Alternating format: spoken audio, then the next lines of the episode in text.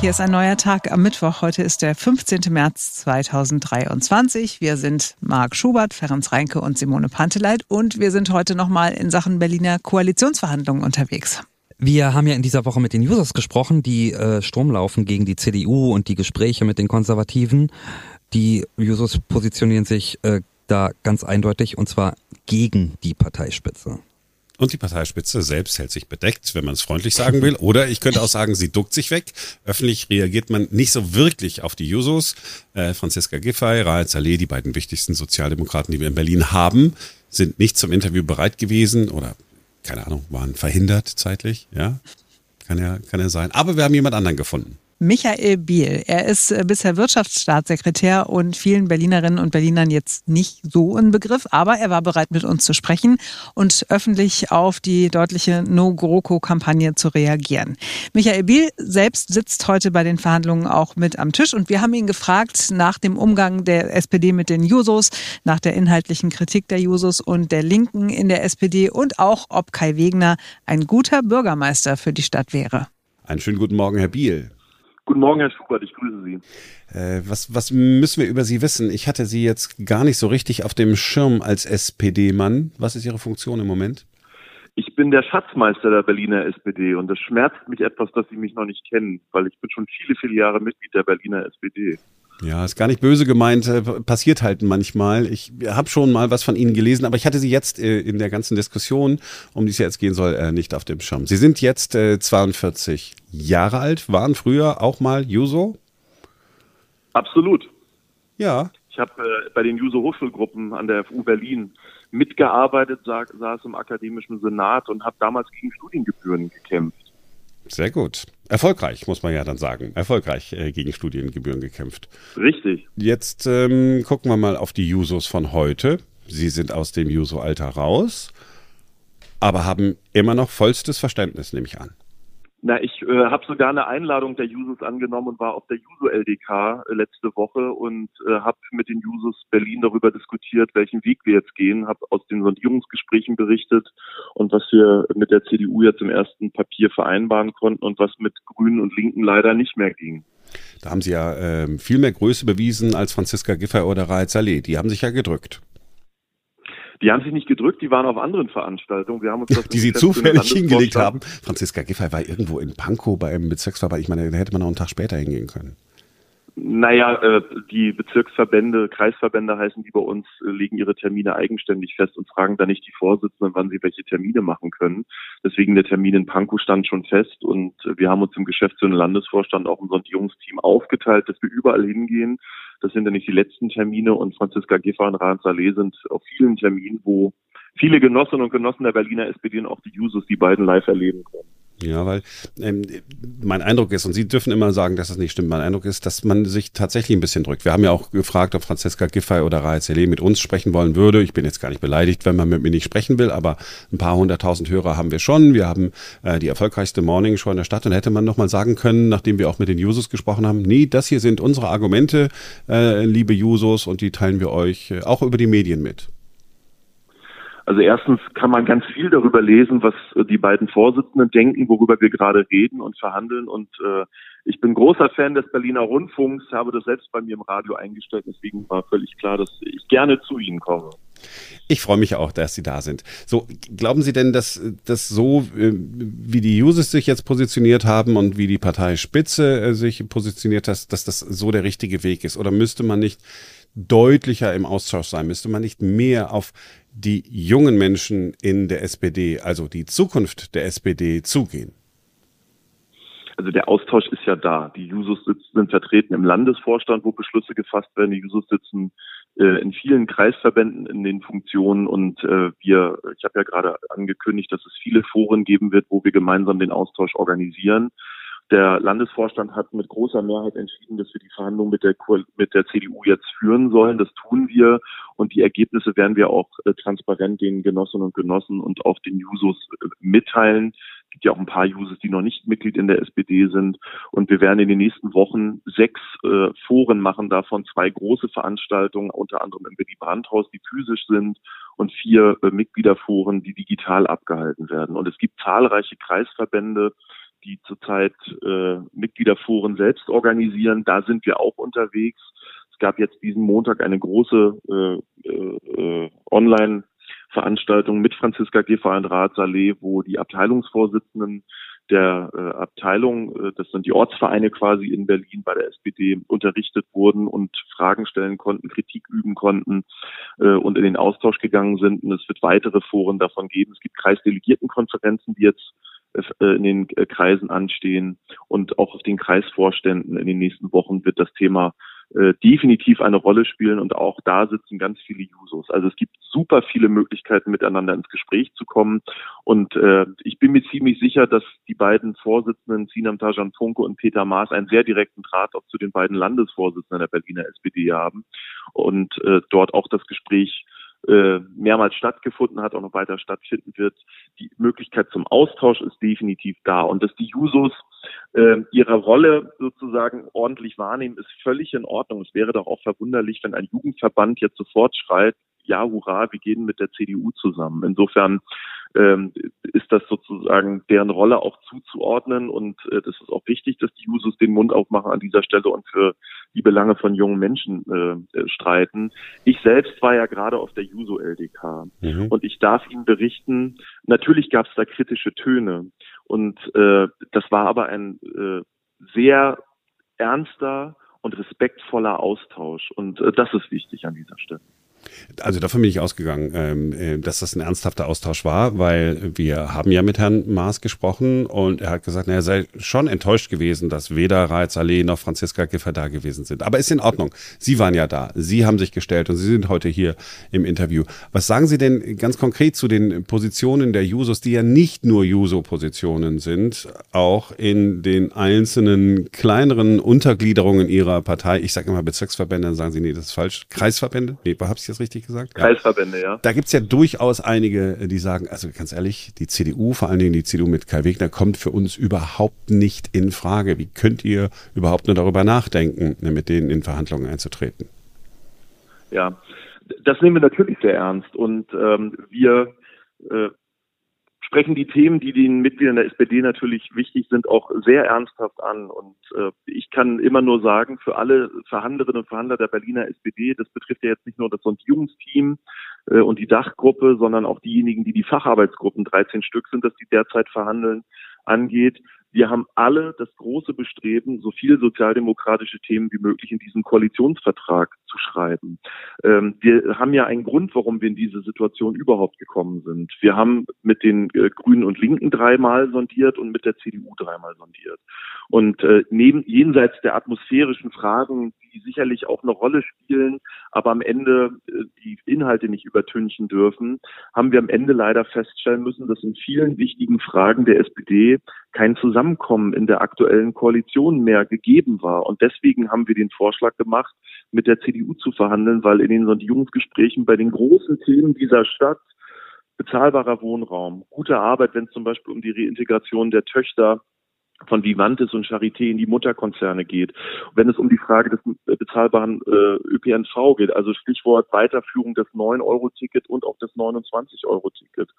Ähm, und ähm, wenn es darum geht, wie äh, setzen wir eigentlich die Ergebnisse des Jugendgipfels um, haben wir am Ende äh, feststellen können und müssen, dass das in der aktuellen Koalition so nicht mehr gewollt war und uns diese Themen aber so wichtig waren, dass wir einen anderen Vorschlag dann unterbreitet haben. Und äh, das erste Sondierungspapier mit der CDU, was wir in der letzten Woche äh, zusammen verfasst haben, bringt diese Themen bis ins Kleinstdetail und hat eine Befürwortung aufgeschrieben. Das heißt, das sind große sozialdemokratische Themen, die wir umsetzen werden. Und ähm, es ist ja ein gutes Zeichen, das Thema Stadt der Vielfalt spielt ja auch eine ganz große Rolle in dieser Debatte. Und das nehmen wir auch sehr ernst. Das Thema Rassismus hat in Berlin keinen Platz. Wir müssen alles dafür tun, dass niemand rassistisch in dieser Stadt unterwegs ist und Menschen ausgrenzt. Das haben Sie jetzt gesagt für Kai Wegner, weil die Jusos ihm ja vorwerfen. Genau, weil die Jusos das Thema sehr groß spielen, auch zu Recht sehr groß spielen. Und deswegen ist es ein sehr wichtiges Zeichen, dass der Landesvorsitzende der Berliner SPD, Rat Saleh, die Gruppe, die Arbeitsgruppe Stadt der Vielfalt leitet. Und damit ist völlig klar, da wird die SPD von keiner Position abweichen. Und äh, wenn man mal genau hinschaut, sieht man ja auch, dass die CDU thematisch das schon längst eingelenkt hat. Das Thema Antidiskriminierungsgesetz abschaffen ist vom Tisch, ist, äh, ist vereinbart und geeint, dass das Antidiskriminierungsgesetz natürlich weiter bestehen bleibt, dass das Neutralitätsgesetz nach dem Urteil, was wir alle zu beachten haben, so umgestaltet wird, äh, dass es äh, gesetzeskonform ist und auch das Landeseinbürgerungszentrum wird von der CDU in keiner Weise in Frage gestellt. Das sind alles wichtige Fragen, die die SPD durchbringen muss, durchbringen will und das scheint möglich zu sein. Und das wäre mit der bestehenden Koalition nicht möglich gewesen, weil die Frage, die sich die User stellen, auch in dem, in dem Interview war das so, warum hat man ähm, diese Koalitionsgespräche nicht in Angriff genommen, auch mit den Grünen und den Linken, weil die Grüne und Linke jetzt ja keine neuen Positionen vertreten haben, sondern Positionen, die wir das letzte Mal, als man zusammengesessen hat, auch schon hatten. Na, die äh, Positionen, die nicht mehr möglich waren, waren die Themen, die ich vorhin genannt habe. Also wir haben ein klares Nein das zugehört, dass wir die was die Töchter und die Reintegration in die großen Mutterkonzerne Charité und Vivantes angeht. Das ist für die SPD ein äh, Herzensanliegen. Da geht es um gute Arbeit. Das haben wir nicht hinbekommen. Wir äh, haben nicht hinbekommen, die Weiterführung, die klare Weiterführung des 9-Euro-Tickets und des 29-Euro-Tickets.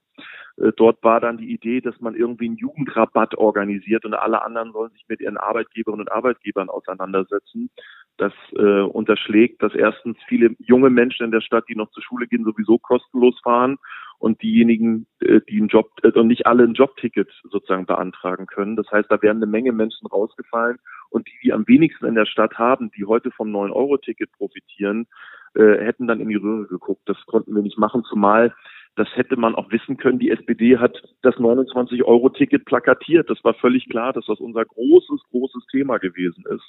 Und äh, wenn ich mir anschaue, dass wir die Wohnungsbauziele mit 20.000 neu gebauten Wohnungen jedes Jahr bislang noch nicht erreicht haben. 16.500 haben wir letztes Jahr erreicht. Bei der äh, Krisenlage, die wir hatten, war das ein äh, gutes Ergebnis. Aber das reicht eben noch nicht, weil der Druck auf dem Wohnungsmarkt so groß ist. Viele Menschen suchen nach wie vor händeringend eine bezahlbare Wohnung.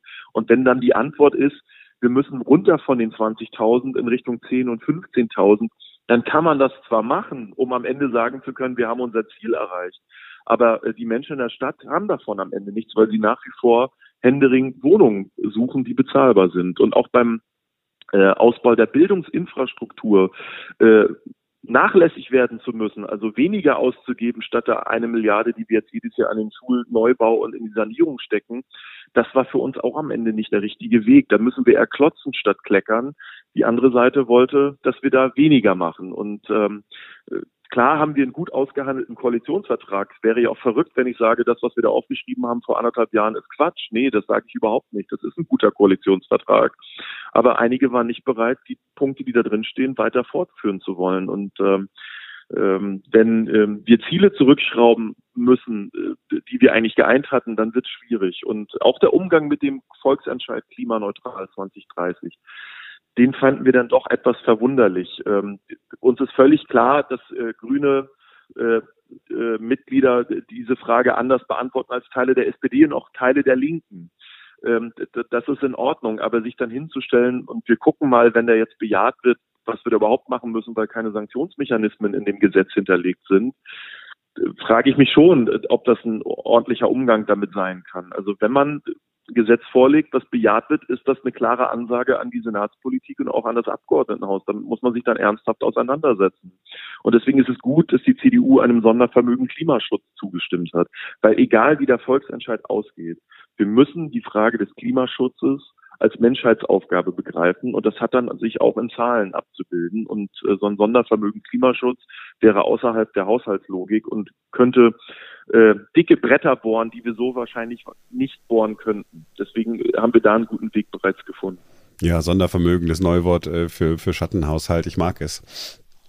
Oder die einen sagen so, die anderen so. Hauptsache, das Thema wird angegangen und es gibt genügend Geld. Ja, okay, ja, äh, bin ich ja bei Ihnen. Äh, wenn das Geld da ist, soll man es bitte vernünftig verwenden. Weil Sie gerade Volksentscheid sagen, da gibt's ja den anderen Volksentscheid, der Franziska Giffey schon immer ein Dorn im Auge war. Das ist die Enteignung äh, großer Wohnungsunternehmen. War das nicht möglicherweise auch so ein Punkt, dass Franziska Giffey gesagt hat, okay, wenn ich jetzt mit der CDU den Weg gehe, dann kann ich das viel leichter abräumen als mit Linken und den, den Grünen? Also wir haben sehr lange darüber diskutiert und äh, wir haben uns sowohl mit der jetzigen Koalition als auch mit der CDU darauf verständigt, dass wir ein sogenanntes Vergesellschaftungsrahmengesetz auf den Weg bringen werden. Das äh, bedeutet, dass wir uns genau angucken, ähm, wie Wohnungsbestände aufgekauft werden können. Und ähm, das ist auf beiden Seiten gleichsam geeint gewesen. Insofern gibt es auf der Seite der CDU da keinen Dissens mehr. Das war für uns äh, eine Grundbedingung, um überhaupt diesen Koalitionsweg einschlagen zu können. Und die CDU hat dem zugestimmt. Insofern ähm, sehe ich da keinen Dissens mehr. Das steht im Sondierungspapier eins zu eins. Ähm, da hat die CDU gesagt, da gehen wir mit, weil ihnen auch bewusst ist, dass wir mehr bezahlbaren Wohnraum in der Stadt brauchen, dass das die Menschen bewegt und fast 60 Prozent haben gesagt, Leute, ihr müsst da was umsetzen, das können wir nicht ignorieren. Und ähm, Deswegen sind wir auch froh, dass wir den Weg mit der CDU gehen könnten, wenn unsere Partei dem am Ende natürlich zustimmt. Das ist immer die Voraussetzung. Bislang laufen aber die Gespräche wirklich so, dass Sie sagen, ja super, ist echt äh, alles easy, wir haben die richtige Entscheidung getroffen, die Verhandlungen äh, mit der CDU sind super. Sie haben jetzt gerade mehrfach äh, immer mal so betont, wo die CDU so auf die SPD zugegangen ist. Sehen Sie da noch die, so ein paar Punkte, wo Sie sagen, okay, da müssen wir als Sozialdemokraten auf die CDU zugehen und das wird dann hakelig, ob wir das bei den Mitgliedern durchbekommen? Ist da noch irgendwas? Erstens habe ich nicht gesagt, das läuft super. Natürlich laufen Koalitionsgespräche auch mal hitzig und äh, äh das kann auch mal passieren, dass man sich in der Essenz befindet, den man dann in die Dachgruppe nach oben gibt. Davon gehe ich aus, dass in den 13 Facharbeitsgruppen natürlich Streitigkeiten bleiben, die dann in der Dachgruppe geeint werden müssen. Und ähm, was ich aber feststellen kann, das sind ruhigere Verhandlungen und äh, dass es sehr ernsthaft entlang der Themen äh, diskutiert wird, das ist schon mal gut. Und natürlich gibt es Punkte, äh, wo wir unterschiedliche Auffassungen haben. Es wäre ja verrückt, wenn wir nach äh, ein paar Sondierungsgesprächen und den ersten Koalitionsverhandlungsgesprächen äh, das Gefühl verbreiten würden, das ist die gleiche Partei, die da miteinander verhandelt. Nee, wir sind sehr unterschiedliche Parteien und äh, am Ende geht es darum, für die SPD, dass wir sehr viel Sozialdemokratie in diesem Koalitionsvertrag lesen müssen, um das auch unseren Mitgliedern vorlegen zu können. Wir sind da auf einem guten Weg, aber wir sind noch längst nicht am Ziel. Die Arbeitsgruppen haben gerade erst angefangen zu arbeiten. Ich starte heute. Äh, ich leite die Arbeitsgruppe Wirtschaft, äh, ähm, Energie, Technologie und Betriebe. Und äh, da wird es auch die eine oder andere Frage geben, die wir zu klären haben. Und alles, was im Dissens bleibt, wird dann nachher in der Dachgruppe geklärt. Und natürlich gibt es ein paar dicke Brocken. Und das Stichwort A100 ist für die Berliner SPD klar auf einem Parteitag entschieden. Und da wird die CDU sich bewegen müssen. Mhm. Also ist noch nicht, äh, ist noch nicht alles in trockenen Tüchern jetzt so ge ge gefühlt. Nur gefühlt. Ich weiß, es muss noch verhandelt ja, nicht nur gefühlt, Details. sondern auch thematisch ist das noch nicht alles in trockenen Tüchern. Sonst müssten wir ja keine Koalitionsgespräche führen. Aber wir, äh, das ist mein starker Eindruck, diskutieren sehr ernsthaft entlang der Themen und es ist auch eine große Bereitschaft auf Seiten der CDU, äh, bestimmte Dinge mitzugehen. Also wer hätte vor ein paar Wochen gedacht, dass die CDU ein Vergesellschaftungsrahmengesetz mit auf den Weg bringen wird? Niemand. Äh, wir gucken mal. Aber Ihr Gefühl äh, ist dann schon, also im Moment, ich, ich sage das wirklich nur Gefühl, ich weiß, dass Sie sich nicht festlegen dürfen auch, äh, dass Kai Wegner dann ein guter regierender Bürgermeister für Berlin sein wird, trotz der Silvesternacht-Debatte, Namensdiskussion und so. Das wird schon der, ein guter Mann an der Spitze der Stadt sein? Also äh, den Job muss er erledigen, das muss er zeigen, ob er ja nur entlang der Themen sagen, die wir bisher geeint haben, beziehungsweise was wir noch zu einen haben. Wenn das am Ende so kommt, kann ich dem zustimmen. Und für mich ist klar, die Vornamensdebatte war ein Schreckensmoment für diese Stadt. 40 Prozent der Menschen, die in Berlin leben, haben äh, eine Migrationsbiografie, Migrationsgeschichte. Und das war ein Schlag ins Gesicht äh, von denjenigen, die dort sozusagen durch die Vornamensdebatte mit in Mitleidenschaft gezogen wurden. Deswegen muss Kai Wegner an dieser Stelle auch nochmal klare Worte finden. Ich bin mir aber ziemlich sicher, dass er das tut. Also das klingt aber doch alles äh, extrem zuversichtlich, muss ich sagen ich bin immer ein optimistischer Mensch und wir würden ja nicht verhandeln, hm. wenn wir nicht äh, denken würden, dass wir für die Stadt Berlin da was Gutes organisieren. Und das ist unser erklärtes Ziel für die SPD und daran arbeiten wir jetzt. Sehr viele Stunden, sehr hart, auch bis tief in die Nacht die nächsten Wochen. Ja, bei Ihrem, Ihrem Thema, wenn es um, um die Wirtschaft geht, dann haben Sie ja mit der CDU wahrscheinlich ein, richtig interessante äh, Gesprächsrunden vor sich, oder? Die haben doch auch gute Ideen. Das hoffe ich sehr. Das startet heute um äh, 16 Uhr und äh, wir können ja nochmal sprechen, wenn ich die ersten Runden gemacht habe. Wir müssen aber sehr schnell sein. Nächsten Montag muss der Text schon vorliegen. Insofern haben wir nicht so viele Tage, aber ähm, ich sag mal so, ähm, dadurch, dass das ja quasi mein täglich Brot ist, bringe ich da auch ziemlich viel Gutes mit an den Tisch. Insofern gehe ich da sehr optimistisch in die Gespräche. Ja, wenn, äh, wenn Sie den Text dann fertig haben, wenn der Montag dann äh, fertig ist, dann äh, lassen Sie uns tatsächlich miteinander sprechen. Wir wollen natürlich immer wissen, was hinter den Kulissen passiert. Und ist Ihnen aufgefallen, dass ich nicht eine Personaldiskussion mit Ihnen geführt habe, wer welchen Posten bekommt, ob Sie äh, einen Posten übernehmen oder Franziska Giffey vielleicht ein, äh, doch noch eine Supersenatorin wird? Ist doch okay, oder? Das völlig okay, dass sie ein großes Interesse an den Themen haben. Und die Frage von Personal stellt sich am Ende, zumindest für die SPD, immer erst, wenn die Themen auf der Tagesordnung äh, final vereinbart wurden. Und äh, dann kann man gucken, welche Köpfe können diese Themen verkörpern. Ja, und weil ich wusste, dass Sie das sagen, habe ich Sie gar nicht erst danach gefragt, weil das ist ja äh, total nachvollziehbar. haben Sie. Sehr vernünftig. haben Sie. Äh, vielen Dank, Herr Biel, dass Sie sich heute früh Zeit genommen haben für uns. Sehr gerne. Schönen Tag wünsche ich. Wünsche ich Ihnen auch.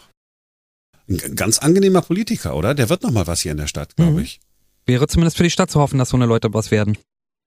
Und hat auch was zu sagen. Ich meine, der Mann ist quasi Insider, ne? Der sitzt mit dabei, äh, der macht die ganze Arbeit da und von daher, ich fand es super spannend. Auch wenn man ihn nicht jetzt unbedingt kennt. Aber äh, so ist es halt. Man äh, kennt die Leute halt nicht, bis man sie kennt also, also, ja, ja, ja, irgendwann, irgendwann ist halt der Moment, ja. Und in dem Fall vielleicht ja auch ein Glücksgriff, weil äh, wenn du noch nicht äh, ganz so bekannt bist und nicht ganz in der ersten Reihe stehst, äh, sprichst du vielleicht auch noch ein bisschen befreiter, hm. als wenn du äh, Amts- und Würdenträger bist und äh, wirklich jedes Wort versuchst in die Waagschale, äh, auf die Goldwaage zu legen. Und wenn man so überlegt, das wäre immer drüber nachgedacht, wer, wer könnte eigentlich Senatorenposten bei der SPD jetzt so übernehmen? Ein paar fallen ja einfach raus, weil man sagt, nee, also ganz ehrlich, äh, den, Hast also du den gegen Andreas Geisel? Ich habe äh, keinen Namen erwähnt, aber weil du ihn jetzt gerade ansprichst und so weiter, kann man ja sagen, ja Mensch, der schleppt mir ja ganz schön viel Ballast äh, mit uns rum. Wenn wir den jetzt nochmal in den neuen Senat äh, berufen würden, es werden ja irgendwann wieder Wahlen organisiert, nicht, dass er dann da auch das vermasselt oder so oder vermasseln lässt. Da könnte man ja sagen, ach komm, guck mal, du Andreas, gibt da so viele andere Dinge und dann sagt er, ja Mensch, ja, ich habe auch schon selbst überlegt, so, also man will ihn ja nicht rausdrängen, aber dass er selber sagt, ach Mensch, das war eine schöne Zeit, aber jetzt mache ich was anderes. So, und dann könnte ja äh, jemand nachrücken. Und ich glaube, wir haben jemanden gehört, der, ähm, der für so, so einen Posten echt geeignet ist. Mhm. Ja? Mhm. So, jetzt haben wir uns nicht als Fans geoutet, sondern es war ja nur so ein Eindruck. Ja. ja. Gibt auch bei der CDU sicherlich äh, Menschen, die wir noch nicht so gut kennen und die dann ähm, gute Senatoren werden, nur um das der Vollständigkeit halber zu sagen, wenn uns nicht nachsagt, dass wir. Ne? So. Ja, gut. Aber insgesamt, du hast es ja auch in dem Interview schon gesagt, äh, klingt das ja eigentlich alles relativ optimistisch. Scheint ganz gut zu laufen. Scheint aber auch nicht so gut zu laufen, dass es Selfies gibt. Das habe ich mich nämlich tatsächlich gefragt. Wo bleibt das Selfie? Ach, das hast du dich wirklich gefragt? Wir Nein, natürlich nicht. Oder ich habe es mich gefragt und konnte mir die Frage sofort selber beantworten. Ähm, Genau. Ja, Aber ich, ich verstehe ganz ehrlich die, diesen Optimismus nicht so richtig. Ne? Ich finde es ja schön für die, dass sie das alle so positiv sehen. Wir haben ja auch mit den äh, CDU-Leuten gesprochen und im Hintergrund ist da so, oh nee, die kriegen die äh, Jusos da schon wieder in den Griff und so. Aber ich meine, es sind 18.800 Mitglieder der SPD in Berlin, die abstimmen dürfen. 5.000, also mehr als ein Viertel, äh, sind Jusos. Und wenn die, ne, jeder nur einen, mhm ein bis zwei überzeugen, dass das vielleicht nicht so eine geile Idee ist. Ähm, also ich, ich, ich sehe das nicht so optimistisch, aber. Ja, und Gut. die Jusos, na, du hast recht, weil die Jusos haben natürlich eine schöne Kampagne. Das heißt, die haben alle hinter sich versammelt. Dann werden alle äh, Jungen in der SPD werden dann äh, bei der Mitgliederbefragung mitmachen. Von den Älteren wird vielleicht der eine oder andere sagen, ach ja, komm, nee, ich habe es jetzt zeitlich nicht geschafft oder ich war gerade nicht da. Das heißt, weil, wenn die Beteiligung unter den Älteren etwas geringer ist, dann könnte es tatsächlich dann noch, noch sehr knapp werden. Ich könnte mir auch vorstellen, dass viele der jungen Leute, die heute in der SPD sind, auch aus einem SPD-Haushalt quasi kommen. Ne? Also mein Vater war auch SPD-Mitglied und natürlich wird man als Kind auch so geprägt und würde ich mich oder hätte ich mich als junger Mensch in einer Partei äh, irgendwie engagieren wollen, dann wäre es sicherlich auch die SPD gewesen. Während eine Freundin von mir, ne, Eltern äh, CDU-Wähler, CDU-Mitglieder, die Tochter war natürlich auch voll äh, auf CDU-Kurs.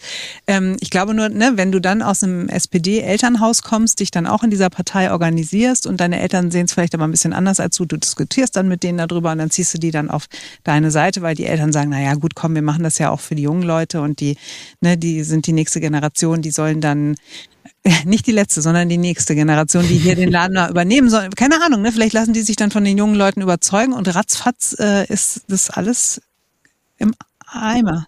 Aber vielleicht ist es auch genau anders, nämlich, äh, dass man, und das hoffe ich, äh, wenn man doch Mitglied eines Verbandes oder einer Partei ist, dass man dann am Ende nicht einfach aus der Fundamentalopposition heraus, aus dem Bauch äh, heraus gegen etwas stimmt. Wenn das Ding erstmal, also das Ding, ich meine, dieser Koalitionsvertrag, wenn der erstmal schwarz auf weiß da liegt und der ein oder andere von diesen 5000 da mal reinschaut und liest und dann nochmal überlegt, äh, okay, Opposition oder doch mitgestalten, dann könnte ich mir vorstellen, dass da doch noch den ein oder anderen, die ein oder andere Umfallerin oder den einen oder anderen Umfaller unter diesen 5000 gibt. Hm. Das ist ganz lustig, Simone ist äh, ideal Meine Herleitung. in Diskussionen so in der Familie und dann sagen die Eltern, ach ja, stimmt, du hast dann irgendwie recht mit deiner Fundamentalopposition. Äh, wir sollten jetzt auf jeden Fall, du hast recht, wir sollten wieder mit den Linken, die ich noch nie so richtig äh, geschätzt mhm. habe, wieder was zusammen machen. Nee, ich tue es mal für dich, mein Kind. No, not gonna happen. Of course not. Ich habe vier Kinder, ja, und da sind drei ja schon relativ groß, also dass man mit denen auch wirklich diskutieren und argumentieren kann. Und ähm, da ist eine, ich erzählte schon mehrfach, eine Veganerin, zwei Vegetarier, ähm, und die sind natürlich auch voll auf äh, Klimawandel muss gestoppt werden und so. Gott sei Dank kleben sie sich nicht auf Straßen. Aber ähm, ne, die haben schon eine andere Sicht auf die Welt als äh, mein Mann und ich. Und wir diskutieren da oft abends. Und ich hatte es schon vor der äh, letzten, vorletzten Wahl gesagt. Ähm, ne, dann steht man schon vor der Entscheidung, okay, wähle ich jetzt das, was für mich am besten ist und wo ich am Ende vielleicht mehr Geld in der Tasche habe, weil diese Partei meine wirtschaftlichen Interessen einfach am meisten vertritt. Oder wähle ich eine Partei, die ähm, eben mehr auf Zukunft ausgerichtet ist, dass die Welt vielleicht in 20, 50, 100 Jahren noch bewohnbar ist und äh, was dann eben doch mehr eine Wahl für meine Kinder oder Kindeskinder ist. Versteht ihr, was ich meine? Und deswegen könnte es auch sein, dass man innerhalb einer Partei, ne, also innerhalb einer Familie, wenn sich alle in der gleichen Partei auch noch engagieren, dass man dann sagt, naja, komm, ähm, ne, die sind ja die, die das jetzt gestalten sollen. Und wenn die sich das so gar nicht vorstellen können mit der CDU, naja, dann, ne, dann wähle ich halt für die quasi. Ich will es jetzt nicht ausrufen lassen, aber bei dem Beispiel, das du da vorhin hattest, möglicherweise gibt es ja auch eine Partei, die sich für die wirtschaftlichen Interessen, ähm, für deine wirtschaftlichen Interessen einsetzt, für ähm, niedrige Steuern, aber gleichzeitig auch ein Programm hat, das der Zukunft zugewandt ist. Es ist nicht nur nicht so so plakativ links, dass man sagt, okay, wir stoppen den Klimawandel, indem äh, wir überall Windräder aufbauen, sondern wir stoppen den Klimawandel auch, indem wir technologischen Fortschritt fördern. Also ich wollte jetzt nur sagen, also das ist jetzt nicht so, äh, da sind die jungen Progressiven, die den Planeten retten und wir die Alten sitzen dann da so und sagen, also der Planet ist mir doch völlig egal. Unser Geld. Ich habe doch schon einen Planeten, ich brauche doch keinen neuen. So, also Wolltest du sagen, Marc, vielleicht ist die CDU Berlin moderner, als man denken würde? Zum Beispiel, die CDU mhm. als Beispiel, die FDP als Beispiel, also es ja. sind ja nicht alle Parteien, Richtig. die sagen, äh, Steuersenkungen ähm, müssen nicht das Schlechteste sein, dann hätten wir vielleicht auch ähm, an der einen oder anderen Stelle keinen Fachkräftemangel mehr, weil wenn jetzt sonst jemand nach Deutschland kommt und sagt, ah, okay, die Sprache ist schon so kompliziert, äh, jetzt komme ich aus Indien, ach, okay, und ich muss 50 Prozent meines Gehaltes abgeben an den Staat, super, da gehe ich mal hin. Ja, also, also äh, es entgleitet mir, uns, euch. Du uns. So rum. Ja, genau. Das ist ja. schon lange passiert. Ja, ja ich habe euch schon lange hinter mir. Was? Nee. ja, wow, das war's für heute. Wir sind morgen wieder für euch da, denn dann ist wieder ein neuer Tag. Tschüss. Ciao, ciao.